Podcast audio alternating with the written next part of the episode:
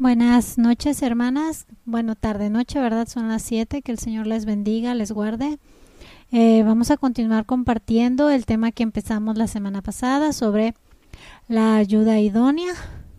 Y vamos a empezar a ver cómo podemos ser ayuda idónea. Y el primer tema que vamos a ver de cómo puedo ser ayuda idónea es amando a mi esposo. Vamos a empezar con una, una oración. Padre Altísimo, Dios misericordioso y santo, gracias Padre por, por tu gracia, por tu amor, por tu paciencia, Señor, por no dejarnos ni desampararnos. Te rogamos por favor, Padre, que nos des de tu palabra, que nos instruyas, que nos enseñes y nos lleves, Señor, a poner en práctica cada cosa que nos vayas mostrando a través de tu palabra, Padre. Te lo rogamos en el nombre de nuestro Señor Jesús. Amén. Amén. Fíjense, hermanas, platicando con, con diferentes mujeres en consejería, en pláticas eh, me encuentro seguido con este tipo de expresiones, ¿no? Una de ellas es, ya no amo a mi esposo. Otra de esas expresiones es, debo de estar con mi esposo aunque no lo ame. y yo sé, yo puedo entender que hay muchos esposos que no se dan a amar, ¿verdad? Todo lo contrario. Pero una cosa es real. Mi deber como esposa es amar a mi esposo. Es lo que el Señor nos manda dentro de su palabra. Ahora, yo les podría decir que todas sabemos que hay una, una escala de amor o, un orden en cuanto a, a, amar de acuerdo a los mandamientos de Dios. Dios nos ha dado mandamientos y hay un orden en cómo debemos de amar o a quién debemos de amar, en qué orden, ¿verdad? Si ustedes ven Marcos 12, versos 30 y 31, nos dice, y amarás al Señor tu Dios con todo tu corazón y con toda tu alma y con toda tu mente y con todas tus fuerzas. Este es el principal mandamiento. Y el segundo es semejante, amarás a tu prójimo como a ti mismo. No hay otro mandamiento mayor que estos. Entonces aquí podemos ver esa escala. Al primero que yo tengo que amar es a Dios. Amar a nuestro Dios es el primero en la lista, debe de ser el primero en nuestro corazón, el primero en nuestra vida, el primero que consideremos es, es Dios. Amarás al Señor tu Dios. Y el segundo dice, es semejante, amarás a tu prójimo como a ti mismo. Amar a nuestro prójimo. ¿Y cuál es nuestro prójimo más próximo? Pues nuestro esposo. Dentro del segundo mandamiento es claro que después de Dios debo de amar a mi prójimo. Y les vuelvo a repetir, mi prójimo más cercano pues es mi esposo. Dios no nos da este mandamiento, o nos da el mandamiento de amar, y puede parecernos difícil de hacer, ¿verdad?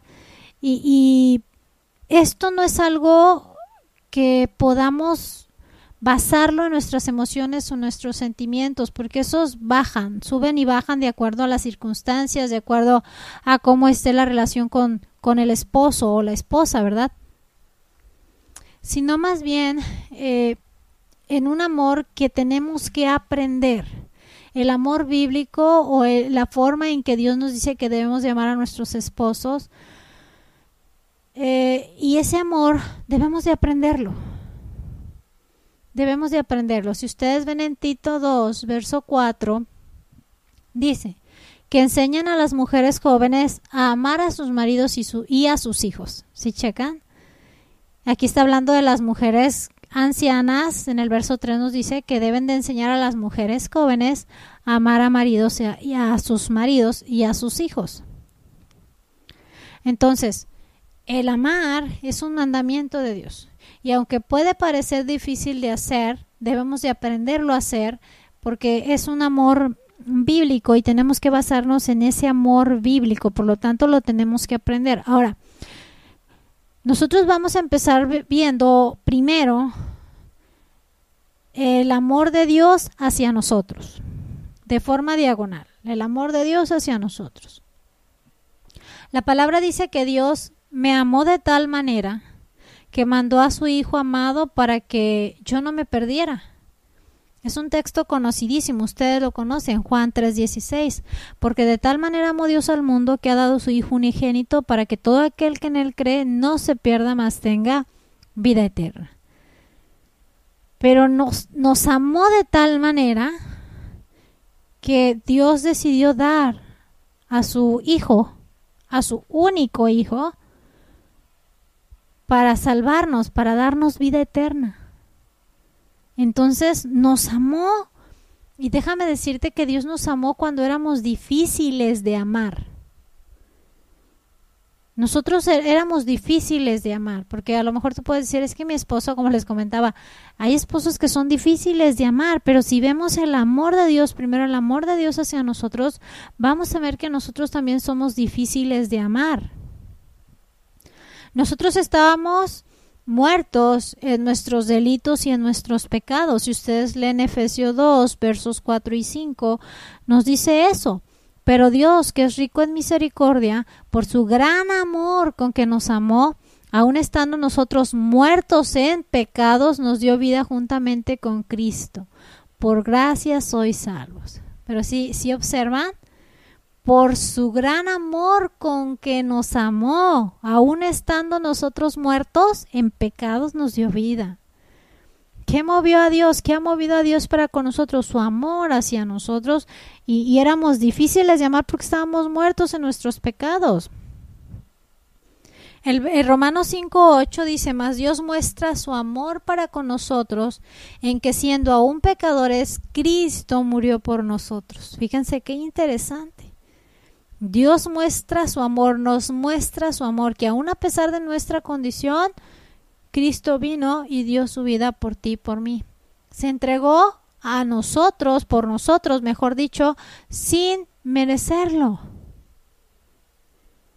Si ustedes leen Gálatas 2.2, es muy interesante lo que dice. Dice, con Cristo estoy justamente crucificado y ya no vivo yo, mas vive Cristo en mí y lo que ahora vivo en la carne, lo vivo en la fe del Hijo de Dios, el cual me amó y se entregó a sí mismo por mí wow, qué, qué amor de nuestro Dios hacia nosotros. Nos amó sin merecerlo, estando muertos en delitos y en pecados. Nos amó, nos amó primero. En primera de Juan 4, verso 10 es lo que dice, en esto consiste el amor, no en que nosotros hayamos amado a Dios, sino en que Él nos amó a nosotros y envió a su Hijo en propiciación por nuestros pecados. ¿Qué quiere decir esto? Que el amor de Dios hacia nosotros fue un amor y es un amor incondicional. Y cuando digo que es incondicional me refiero a que es absoluto y que no admite ninguna limitación ni ninguna condición. Simplemente nos ama. Nos ama. Entonces, no, hermanos, el amor de Dios hacia nosotros es tan grande, tan puro, tan difícil de comprender en esta mente humana. Dios simplemente nos amó. ¿Por qué? Porque Él es amor. Él nos amó primero.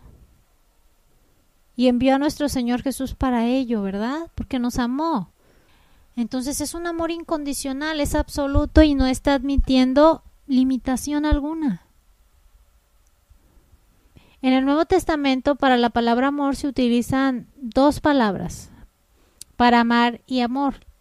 las palabras son agape y agapao. Estas palabras nos expresan la naturaleza misma de Dios. Primera de Juan 4:8 dice que el que no ama no ha conocido a Dios, porque Dios es amor. Si, si observan, Dios es amor. Ahora, bien, fíjense bien, el amor solo puede conocerse a base de las acciones que provoca. El decirle a alguien que lo amas sin que haya una demostración en acciones, que sea algo palpable, mm, no, no es amor. El amor es algo que, que produce una acción, que produce una reacción, que provoca acciones en nosotros. Y ustedes pueden ver eso en el amor de Dios. El amor de Dios, que Dios es amor, Dios mismo es amor, nos dio a su Hijo. Ese amor que Dios tiene hacia nosotros lo llevó a darnos a su Hijo. Entonces es muy interesante. El amor solo puede conocerse a base de las acciones que provoca. Entonces alguien puede decir, te amo, pero si no hay una acción que es, que es provocada por ese amor, quiere decir que no estamos hablando de un amor real, ¿verdad? El amor de Dios se ve, se ve y se deja ver todavía hoy en día en que nos dio a su Hijo. Ahora, este amor no se trata de un amor basado en, la complacencia ni en afecto. Esto no fue causado por ninguna excelencia que haya habido en nosotros. Se trató de un ejercicio de su divina voluntad, en una elección deliberada de amarnos, de darnos a nuestro Señor Jesús como una acción, ¿verdad?, basada en ese amor. No, no quiere decir que estaba complacido con nosotros o que solamente tenía un afecto emocional Dios hacia nosotros, no. Es algo que, que nuestro Padre en su voluntad divina y, y en su soberanía decidió hacer de, de manera deliberada. Nos amó sin otra causa más que aquella que proviene de la naturaleza del mismo Dios. Si ustedes ven Deuteronomio 7, ya lo, lo, deben de haber leído, Deuteronomio 7 y 8 dice, no por ser ustedes más que todos los pueblos os ha querido Jehová y os ha escogido, pues ustedes eran el más insignificante de todos los pueblos, sino por cuanto Jehová os amó y quiso guardar el juramento que juró a vuestros padres, os ha sacado Jehová con mano poderosa y os ha rescatado de servidumbre de la mano de Faraón y de Egipto. ¿Se observan? Nada había en nosotros que complacer a Dios o que atrajera a Dios, simplemente Jehová nos amó. Entonces el amor cristiano no es un impulso que provenga de los sentimientos. No siempre va a concordar con la generalidad o, con la inclinación de los sentimientos. El amor cristiano no se da solo a aquellos con los que descubres que tienes cierta afinidad o aquellos que te aman, ¿no? Por eso mi Señor Jesucristo en Mateo 5:46 nos dice, porque si amas a los que os aman, ¿qué recompensa, tendréis? ¿No hacen también lo mismo los publicanos? ¿Sí observan? Entonces el amor cristiano no es un impulso que provenga de los sentimientos, no siempre va a concordar con la inclinación de nuestros sentimientos. El amor cristiano no solo se da a aquellos con los que tienes afinidad o con los que te llevas bien o con los que amas. Dios está expresando el profundo, un profundo, un constante amor, interés de un ser perfecto que es Dios hacia objetos totalmente indignos de este amor, o sea, nosotros. Esto, ¿qué debería de producir en nosotros, hermanos? Si Dios nos está profesando un amor constante, un amor profundo, nos está expresando, mejor dicho, un amor profundo, un amor constante, un interés de, Él que es perfecto y es Dios hacia nosotros que somos indignos de ese amor. Y al ver ese amor de Dios hacia nosotros, pues debería de producir un amor reverente hacia Dios mismo que nos está dando ese amor que es difícil de comprender porque nos ama de esa manera. Y también no solamente debería de producir un amor reverente hacia, hacia Dios, también debería de producir un amor práctico hacia los demás, en este caso, hacia tu esposo. Tito 2.4, como ya lo vimos, nos dice que, debe, que, que las mujeres ancianas deben de enseñar a las mujeres jóvenes a amar a sus maridos y a sus hijos. Enseñar o enseñe viene de la palabra sofronizo. Y esta palabra sofronizo denota a, alguien que tiene una mente sobria, que eh, hay que ayudarle a devolver a alguien sus, sus sentidos. Entonces, e, el tener una mente sobria y enseñarle a alguien que vuelva en sí, que, que piense, que reflexione.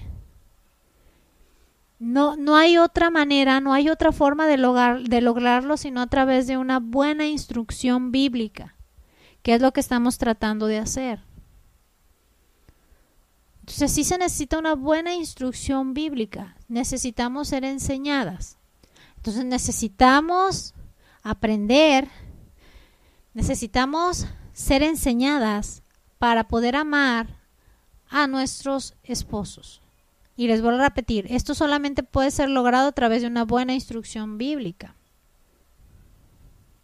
Como vemos el orden aquí en Tito 2.4, nosotros podemos ver ese orden que Dios da en, el amar. Si observamos, eh, observamos en el amar, por ejemplo, aquí en, en la familia, Dice ahí que debemos llamar al marido y después a los hijos. Este es el orden. Notemos que el orden es marido y después hijos. Este es el orden que debemos de colocar, en que debemos de colocar las cosas. Ahora, quiero enseñarles que aquí no se refiere a un amor romántico. ¿Por, qué hago mención lo de los hijos? Porque también es algo que me he topado muchísimo eh, con mujeres y también mi esposo practicando con varones, de estoy con él por mis hijos. O es que mis hijos. Y ponen en primer lugar a los hijos. Pero si ustedes observan en Tito 2.4 nos está diciendo que amar a sus maridos y a sus hijos. Ese es un orden. Ahora, aquí no se está refiriendo a un amor romántico, de esos que ves en las películas, de esos, de esos que, ves en los cuentos, de esos que a las mujeres les encanta, ¿no? Las mujeres tendemos a ser más románticas y nos gusta el romanticismo, pero aquí no se refiere a ese tipo de amor. Se basa el amor que Dios nos manda hacia a aprender hacia las, los esposos es un amor que se basa en la voluntad de Dios de una manera incondicional, sin ninguna condición. No vamos a condicionar a nuestros esposos. Voy a amar a mi esposo si se porta bien. Voy a amar a mi esposo si me trata bien. Voy a amar a mi esposo sí. Entonces ahí estás condicionando. Pero no, el amor que nosotros debemos de tener hacia nuestros esposos debe de ser un amor que se basa en la voluntad de Dios, de una manera incondicional, y no por la dignidad de nuestros maridos. Quizá tu marido sí sea un buen esposo, ¿verdad? Yo le doy gracias a Dios por mi esposo, porque él sí se da amar, si me explico? Pero también entiendo que hay esposos difíciles y que a lo mejor no es por la dignidad de tu marido que tú lo vas a amar. Lo vas a amar porque es la voluntad de Dios y lo vas a amar de una manera incondicional. Tristemente la mujer es fuertemente influenciada por lo que ve. Les vuelvo a repetir, las mm, películas románticas, los cuentos, los libros. Y si eres mujer que ve novelas, pues las novelas. Entonces la mujer es fuertemente influenciada por lo que ve incluso en sus propias familias. Entonces, de repente, una vez una mujer me dice, no, pues mi expectativa era, y me dijo un actor famoso, pero mi realidad es mi esposo. Y, y no sabía yo si reírme o tratar de mantener la seriedad, porque me lo dijo así con una decepción de que mi expectativa era este tipo de hombre, pero pues nomás me alcanzó con la realidad y es el marido que tengo. O sea, la mujer es influenciada por lo que ve y como en su casa no tiene a su príncipe azul o el que creía que era su príncipe azul se le convirtió en sapo o resultó pitufo, pues se siente infeliz, termina frustrada porque confunde los términos. Nosotros debemos llamar a nuestros esposos. Ese debe de ser nuestra prioridad, entendiendo que el primero en la lista es Dios. ¿Estamos de acuerdo? y que Él es quien nos ha puesto el ejemplo de amar de manera, de, de, amar de manera ilimitada y sin condiciones, como lo vimos al principio, que Dios nos ama de esa manera. Entonces Tito nos dice que debemos de ser enseñadas, o sea, tenemos que aprender a amar a nuestros maridos. No de esa manera romántica, de cuento, de historia, de libro, sino sobre un compromiso de buscar el bienestar de tu esposo sin importar la respuesta o la reacción que pueda tener. Porque muchas veces eh, la mujer quiere, se esfuerza, pero no recibe una, una reacción positiva, una respuesta positiva y se desanima y ya no quiere seguir y, y para eso hago todo esto, sin, ni las gracias dan, ni atención me ponen. No, no, no. Estamos hablando de que nuestro amor debe de ser un amor de compromiso, un compromiso de buscar el bienestar de nuestro esposo, de tu esposo, sin que estés esperando la respuesta o la reacción que él pueda tener. Tú vas a preparar la comida todos los días, desayuno, comida y cena, aunque no te dé las gracias. Que debería darte las gracias, pero si no te las da, no, no vas a estar enojada haciendo o cumpliendo con ese aspecto de tu vida que es parte de mostrar el amor al esposo, porque no te da las gracias. O sea, tú no, tú vas a hacer las cosas sin esperar una respuesta de él sin tener ninguna expectativa, simplemente porque Dios te dice que lo ames. Y el compromiso lo hacemos con Dios. Entonces es una realidad que para poder lograr esto, hermanas, necesitamos del amor de Cristo en nosotros. Necesitamos del Espíritu Santo produciendo ese fruto en nosotros. Porque no es algo que nazca de manera natural en el corazón del ser humano. Por eso Galatas 22 nos dice eh, o nos habla del fruto del Espíritu Santo y, y, dentro de las características del fruto del Espíritu Santo es el amor, pero nos dice que es un fruto del Espíritu Santo, el fruto del Espíritu Santo. Entonces el Espíritu Santo en aquellos quien mora produce ese fruto que contiene esas nueve características, amor, gozo, paz, paciencia, benignidad, bondad, fe, mansedumbre, templanza, y en Primera de Corintios 13 nos da una explicación de una manera más amplia lo que es el amor, entendiendo que no nace de nosotros, nace de Dios. Es un fruto del Espíritu Santo. Primera de Corintios 13 nos da una explicación de una manera más amplia lo que es el amor. En Primera de Corintios 13, si ustedes leen del 4 al 8, dice, el amor es sufrido, es benigno, el amor no tiene envidia, el amor no es jactancioso, no se envanece, no hace nada indebido, no busca lo suyo, no se irrita, no guarda rencor, no se goza de la injusticia, mas se goza de la verdad, todo lo sufre, todo lo cree, todo lo espera, todo lo soporta, todo lo soporta. El amor nunca deja de ser, pero las profecías se acabarán, cesarán las lenguas y la ciencia acabará, pero el amor nunca deja de ser, si observan. El amor verdadero busca el bien de otros sin considerar sus méritos o falta de ellos, ¿verdad? Amas por sus méritos o porque no lo amas porque no los tiene. Aquí nos está dando 15 características que, se, que nos ayudarán a evaluar. Fíjense bien, a evaluarnos nosotras, hermanas, ¿eh? No, no, no vamos a ver a otros lados. No es si mi esposo me ama o no, no, no. Estamos hablando de si nosotros amamos a nuestros esposos. Entonces, aquí hay 15 características que señalan y nos ayudarán a evaluar nuestra relación con nuestros esposos. Si los estamos amando o no.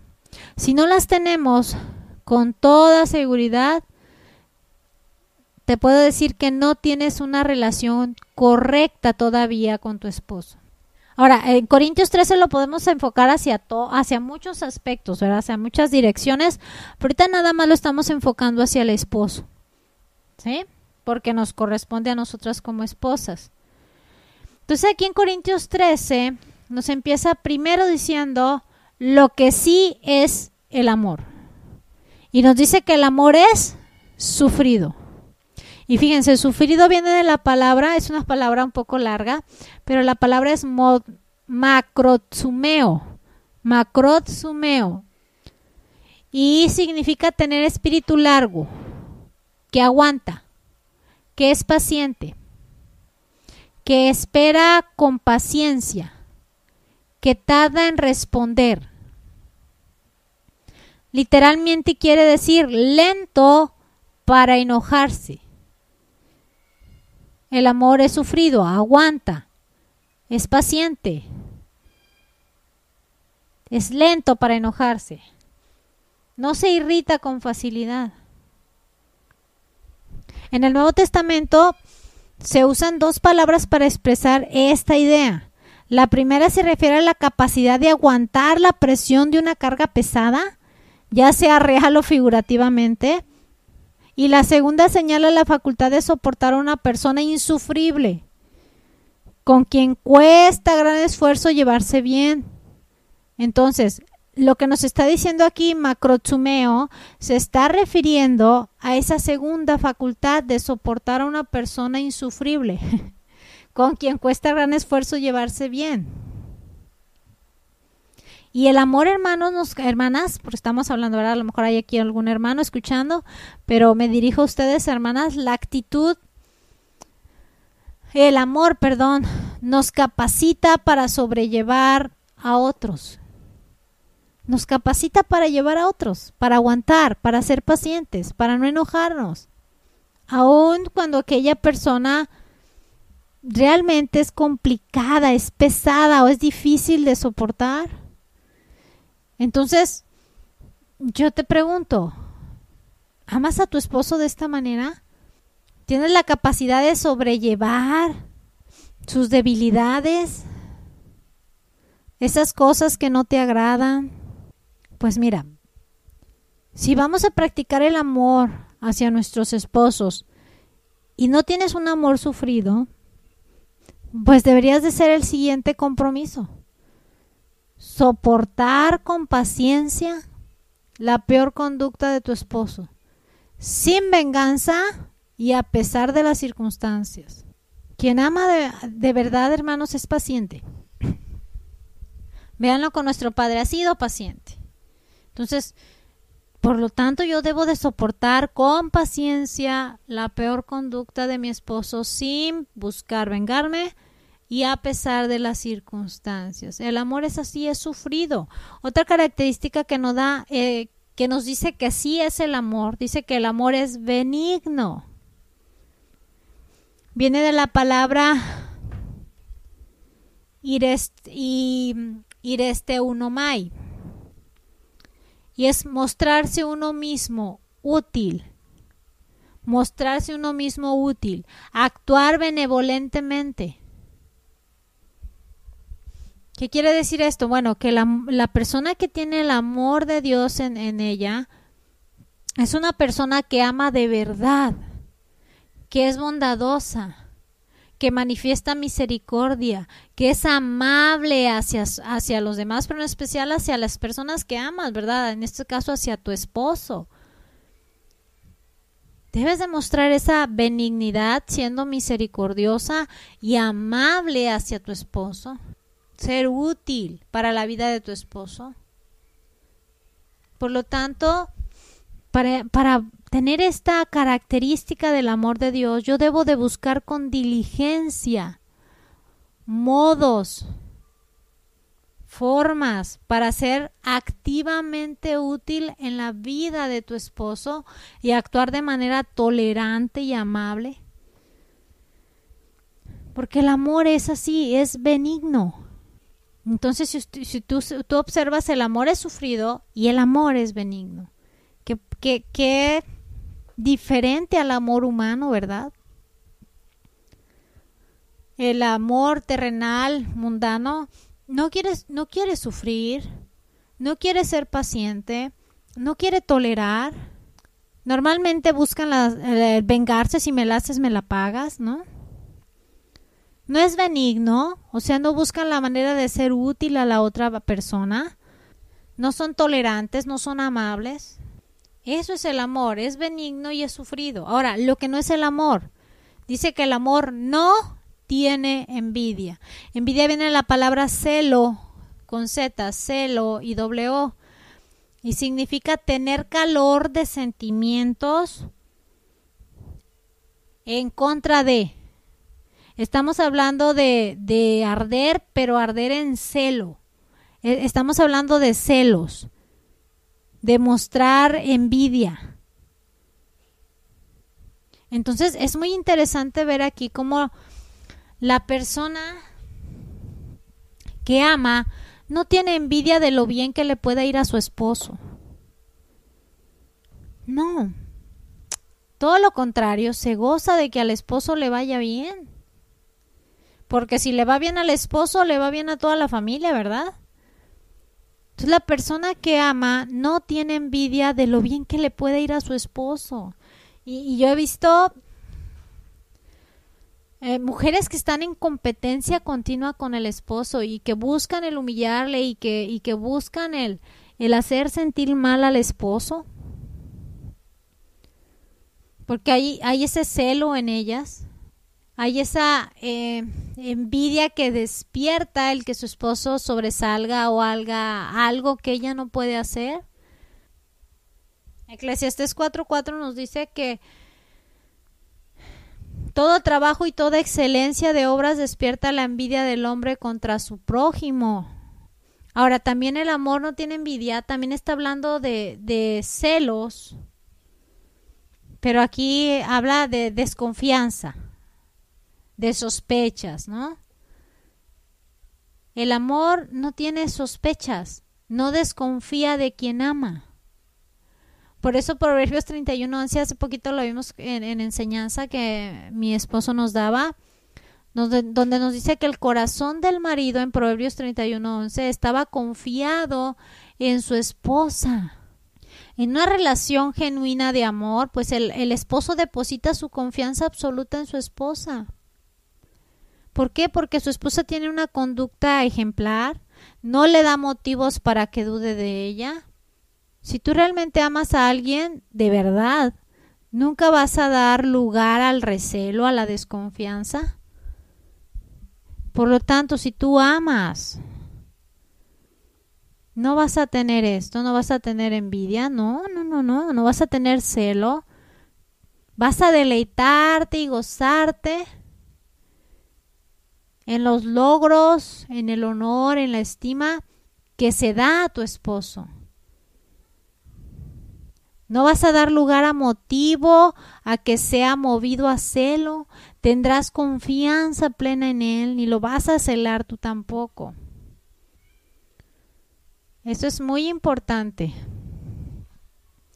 Porque estas características nos ayudan a buscar ese amor bíblico que necesitamos dar o aprender a dar a nuestros esposos. Entonces el amor no tiene envidia. Otra característica dice que el amor no es jactancioso. Jactancioso viene de la palabra perperounomai y significa fanfarronear. Eso, fanfarronear. Ahora, esta, esta característica se refiere a que la persona que ama no está buscando ser el centro de todo, sino que lo sea la persona amada. ¿Quién? ¿Nuestro esposo? Si ustedes ven, ustedes, yo vemos el ejemplo de nuestro Señor Jesucristo, vemos cómo Él se entregó a sí mismo por nosotros. Mi Señor Jesucristo no se centró en Él, él vino a morir por nosotros, por eso se entregó a sí mismo a nosotros. Y, es muy importante que entendamos que así como mis necesidades son importantes, las necesidades de mi esposo son igualmente importantes.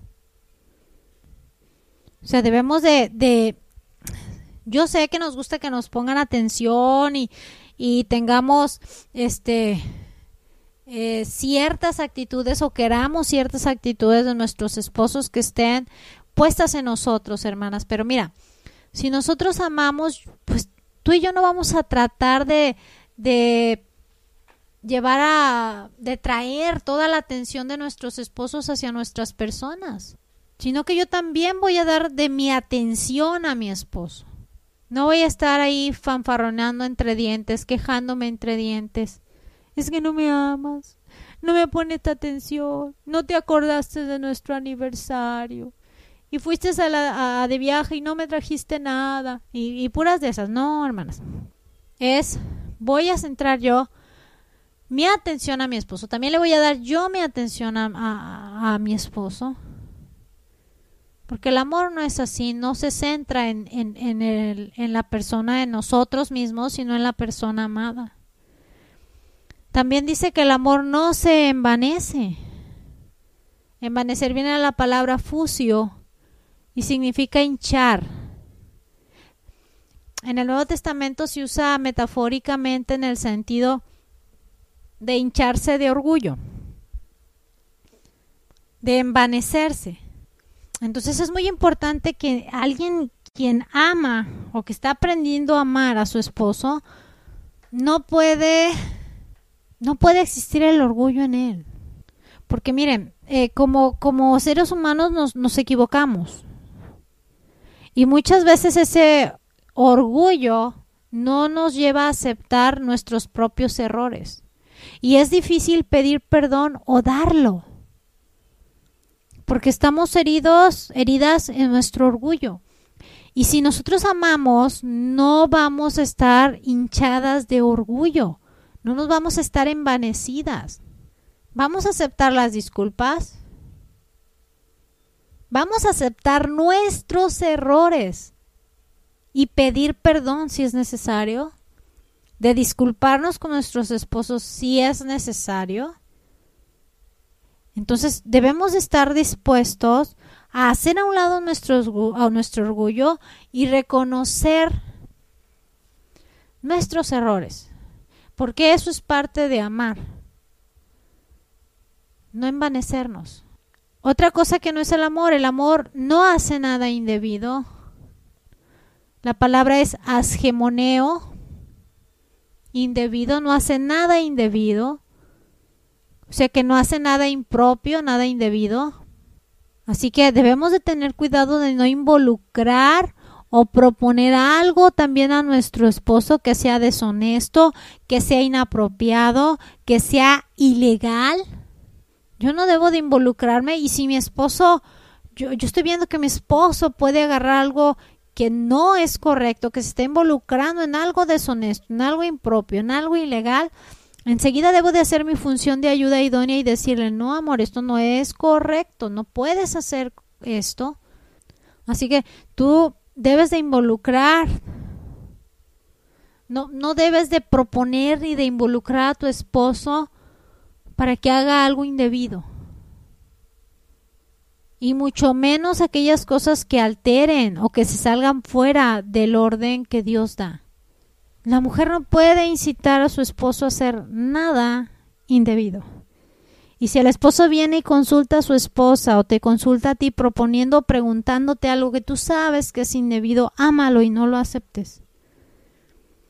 Otra historia habría, habría, sido de Ananías y Zafira si no se hubieran puesto los dos de acuerdo para tratar de engañar al Espíritu Santo.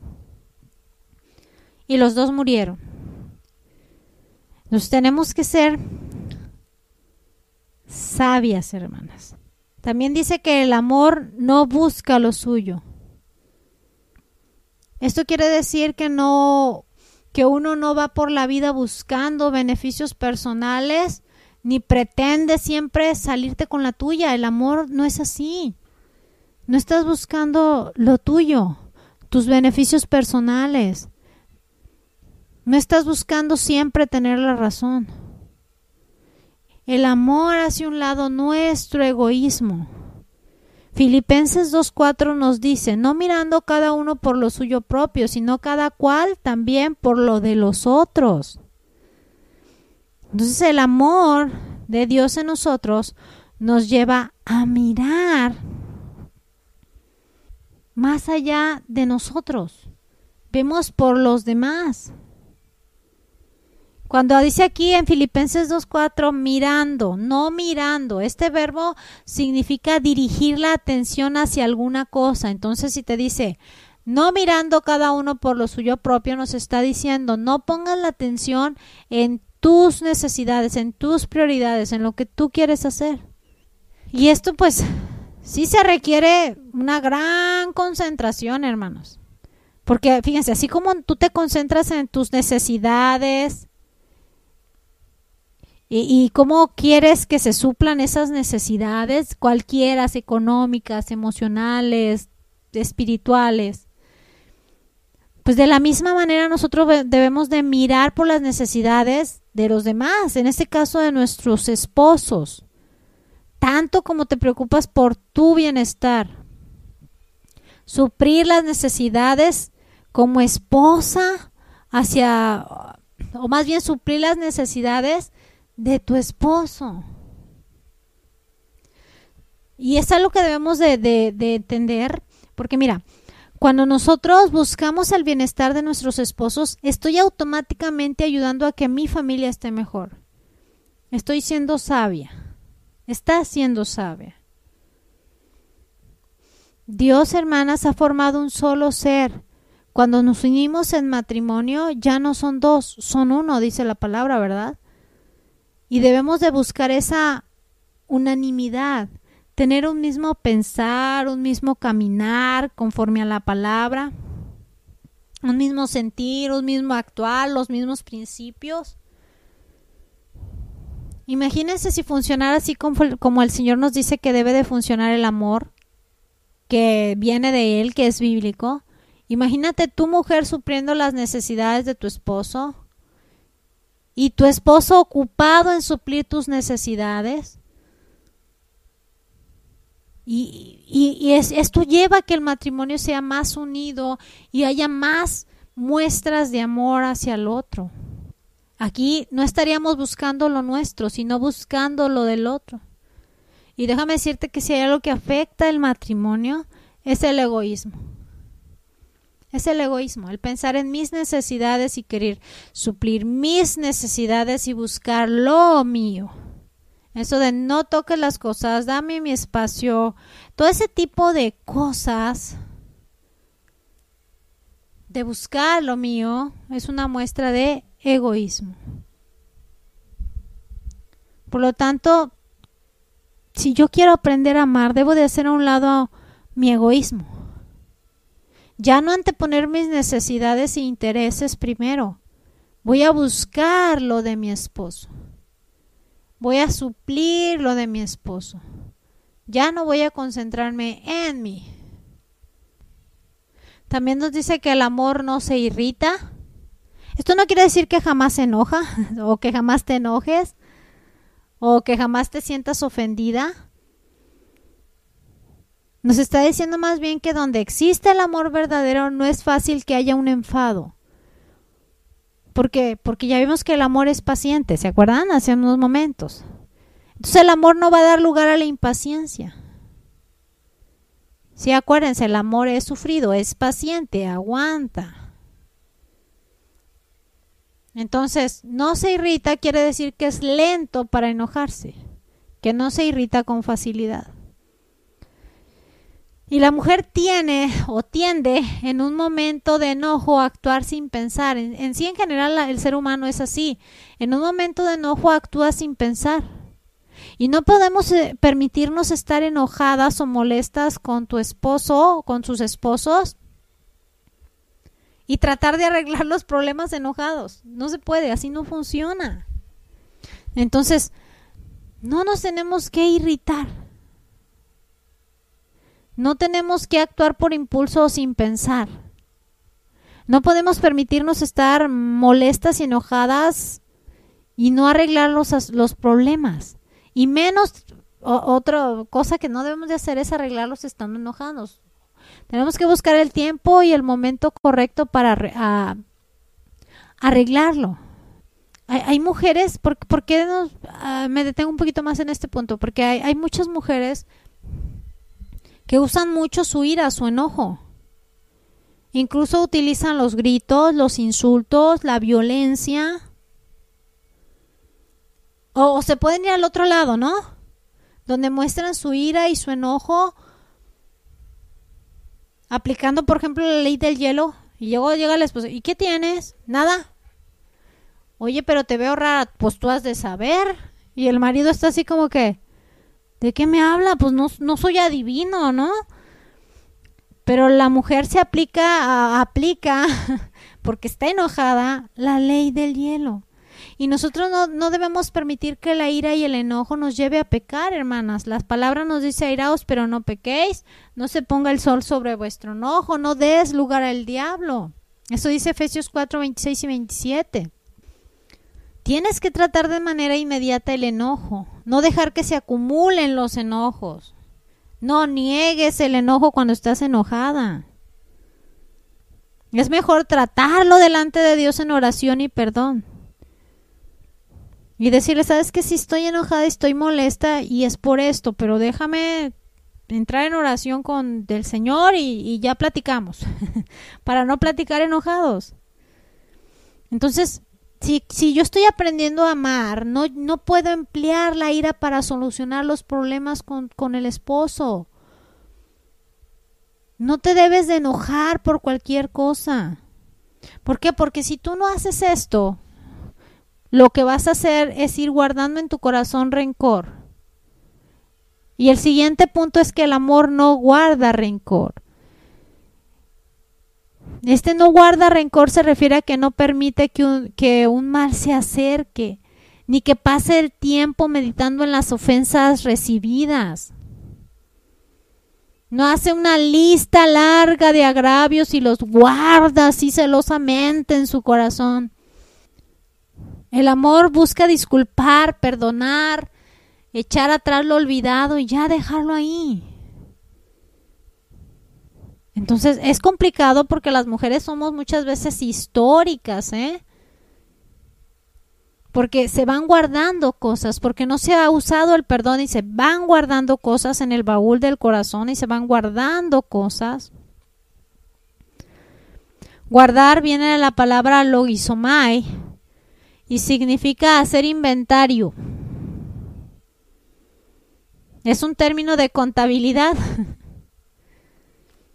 Entonces hay, mujeres que tienen un montón de cosas guardadas y tienen su inventario de hechos, de palabras que te ofendieron e incluso algunas ofensas que provocaron en ti algún rencor y, y los guardas y se guardan con mucha estima en el baúl del corazón y lo estás ahí guardando para esperar sacarlo.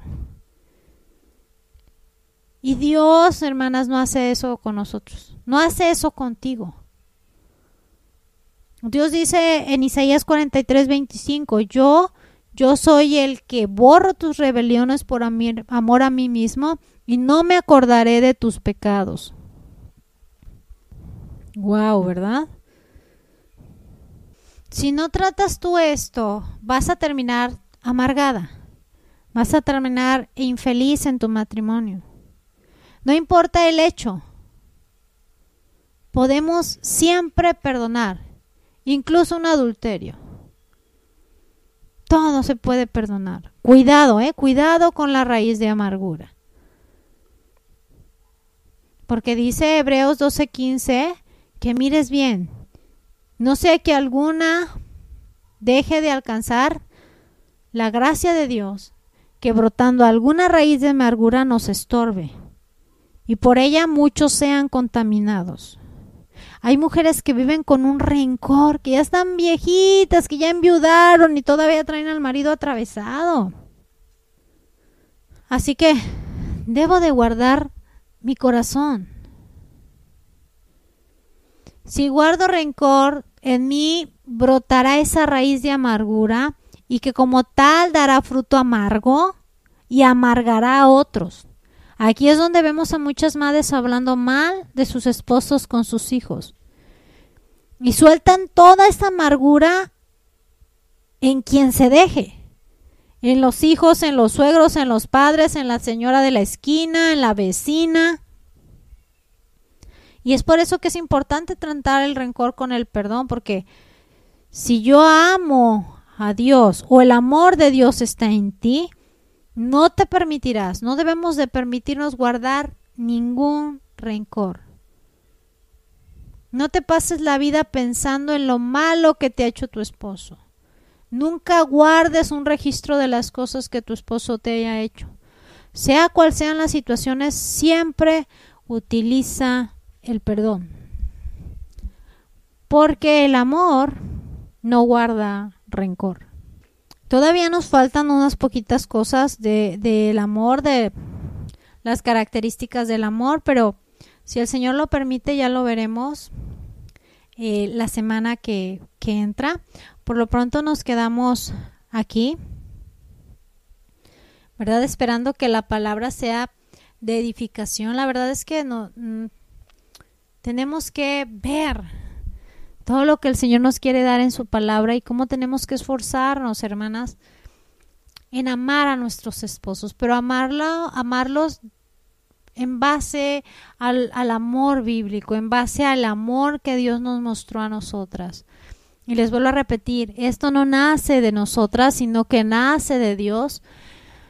Y debemos de aprender a hacerlo y necesitamos de, de su Espíritu Santo, necesitamos de nuestro Dios para que produzca en nosotros ese amor. Si tú no amas a tu esposo, empieza a orar a Dios para que te ayude a amarlo, amarlo conforme a Él, a ir más allá, a ser como tu Padre, porque nuestro Padre es amor y nos amó de una manera incondicional y de una manera total de la misma manera nosotros debemos de aprender de nuestro Padre. Así que hermanas, tenemos mucho que hacer porque de repente nos sentimos cómodas y, y pensamos que ya no hay más en qué trabajar, pero si escudriñamos un poquito sobre estas características del amor, podamos ver que a lo mejor nos faltan algunas de esas características para poder amar conforme al Señor. Así que los dejo, las dejo con esta instrucción para que mediten, para que el Señor les, les muestre, les enseñe y que esa palabra cumpla el cometido, ¿verdad? La palabra que está siendo enviada cumple el cometido para lo cual está siendo enviada a cada una de ustedes, hermanas. Que el Señor les bendiga, les guarde. Padre Santo, Dios Altísimo, te damos gracias, Señor, por tu palabra. Tu palabra es viva y eficaz, Señor, es más cortante que una espada de doble filo y yo sé, Señor, que tu palabra penetrará las mentes y los corazones de mis hermanas, las mías también, Señor. Y no nos dejarás igual, Padre. Tú nunca nos dejas igual, siempre estás tratando y siempre estás trabajando en nuestras vidas, Señor, para ser cada día más parecidos a nuestro Señor Jesús. Por favor, ayúdanos, Señor, a poder ser esa mujer que tú quieres que seamos, Señor, y que sabemos que es lo más agradable que podamos eh, aspirar, Señor, que es lo correcto, que es lo bueno para nosotras, Padre. Te lo ruego en el nombre de Jesús y te doy gracias en el nombre de nuestro Señor Jesucristo.